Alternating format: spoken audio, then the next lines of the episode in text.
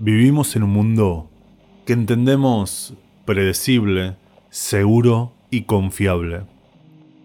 Sin embargo, de vez en cuando, la vida nos presenta hechos que nos dan una bofetada de realidad, que jamás entenderemos y nunca podremos explicar. Bienvenidos y prepárense para ser testigos del oculto. Testigos del Oculto Podcast, episodio 10. La misteriosa desaparición de la colonia Roanaque. La historia de hoy se remonta a varios siglos en el pasado, durante la carrera por la conquista del Nuevo Mundo. Allá, lejos, por el siglo XVI, una época de conquistas y ambiciones que impulsaban peligrosas expediciones a lo desconocido, donde quien llegase primero se quedaba con todo lo que encontrara, sin importar la sangre que derramen en su camino. Así, la reina Isabel I, viendo cómo sus pares españoles y portugueses ya controlaban gran parte del botín, bendijo con dinero y tierras a todo aquel que acepte el peligroso reto de cruzar el Atlántico. Uno de estos expedicionarios fue Walter Raleigh, quien recibió el 25 de marzo de 1584 la Carta Real de Isabel I para colonizar Norteamérica. La expedición de Raleigh llegó a la isla de Roanoke, en lo que ahora es Carolina del Norte, un 4 de julio, y construyeron el fuerte Elizabeth. Pronto establecieron relaciones con las tribus nativas del lugar, los Secotán y los Croatán, y también con los españoles que se encontraban en la zona, a los que de paso piratearon. Las desgracias no tardaron en llegar. El 26 de junio, el barco Tiger chocó contra un banco de arena, estropeando la mayoría de las provisiones. Así, Richard Grenville, representante de Walter Raleigh en la isla, debió volver a Gran Bretaña, dejando a sus 107 hombres a cargo de Ralph Lane, quienes debían instalar una nueva colonia en el extremo norte de la isla Ronaque, comprometiéndose a volver en abril de 1586 con más hombres y provisiones. Cuando Grenville regresó, encontró la colonia abandonada, ya que no solo sufrió malones y ataques, sino que habían sido reclutados por Sir Francis Drake, en una de sus incursiones llevándolos de regreso a Inglaterra. Así, Grenville dejó un pequeño grupo de hombres para mantener presencia inglesa en la isla y regresó con las noticias a la corona. En 1587, un nuevo grupo de colonos llegó a Roanoke para reforzar la colonia, pero al llegar el 22 de julio no encontraron nada nada excepto un esqueleto, que podría haberse tratado del último vestigio de aquellos colonos ingleses. Así, nuevamente, dejaron una colonia establecida e intentaron restablecer las relaciones rotas con los aborígenes croatán.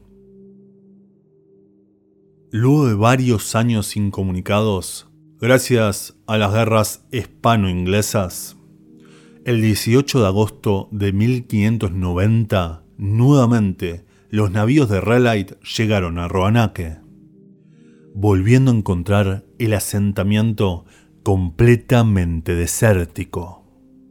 No había rastros de los 90 hombres, 17 mujeres ni de los 11 niños. Pero lo más curioso es que nuevamente no había huellas ni rastros de enfrentamientos o un combate. Simplemente todos habían desaparecido. Solo quedó una pista. En un árbol había tallada la palabra Croatán. Pero lo más curioso es que, con las malas experiencias, le habían pedido a los colonos que si algo les ocurría, debían dejar escondida una cruz de Malta, que alerte a los siguientes colonos. Sin embargo, esta no apareció en ningún lado, algo que le llamó poderosamente la atención. Si hubiesen sufrido un ataque, aquella cruz de Malta aparecería. Además, y como ya mencionamos, no había rastros ni de ataques, ni de saqueos, ni siquiera de algún combate. Simplemente los habitantes de Roanake habían desaparecido. Y no había pistas que indiquen su paradero. ¿Qué le habrá ocurrido a esos colonos? Algunos dicen que podrían haberse unido a la tribu croatán, pero de ser así, sabiendo que llegarían más expedicionarios, habrían dejado esa dichosa Cruz de Malta. Si algo les ocurrió, a diferencia de otras veces, algún cadáver o restos de una batalla habrían encontrado. Pero no, simplemente desaparecieron. Aunque lo más curioso de toda esta historia es aquello que se engloba en la palabra croatán.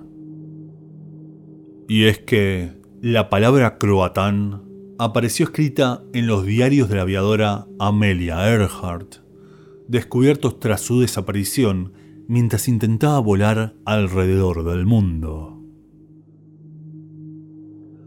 El oscuro autor Ambrose Bierce, quien por ejemplo escribió el Diccionario del Diablo, pidió que grabaran esta palabra en su cama justo antes de desaparecer. En la celda de Black Bart, uno de los ladrones más feroces del lejano oeste, estaba justamente escrita esta palabra, y nadie más supo de él tras su liberación. Y también la encontramos como cierre final de los diarios de navegación de un barco abandonado que encalló en el cabo Hatteras, cerca de justamente la isla Croatán, en 1912. Pero lo más increíble es que cuentan que el poeta gótico Edgar Allan Poe pronunciaba constantemente esta palabra en su lecho de muerte. Croatán. Dicen que los magos de la tribu croatán tenían contacto con una peligrosa entidad que controlaba la naturaleza y que eran capaces de transformar a sus víctimas en animales y hasta en árboles con su magia. ¿Será simplemente una leyenda? ¿O realmente esos chamanes eran capaces de controlar energías que jamás seremos capaces de comprender. ¿Será simplemente una palabra desafortunada, injustamente relacionada a eventos trágicos? ¿O una palabra que le trae desgracias a aquel que la escribe? Mi nombre es Sebastián, y si les gustan estas historias, pueden seguirme en mis redes sociales. Me encontrarán tanto en Instagram, en Twitter y sobre todo en YouTube. Búsquenme como testigos del oculto. Muchas gracias por su atención y nos vemos en el siguiente.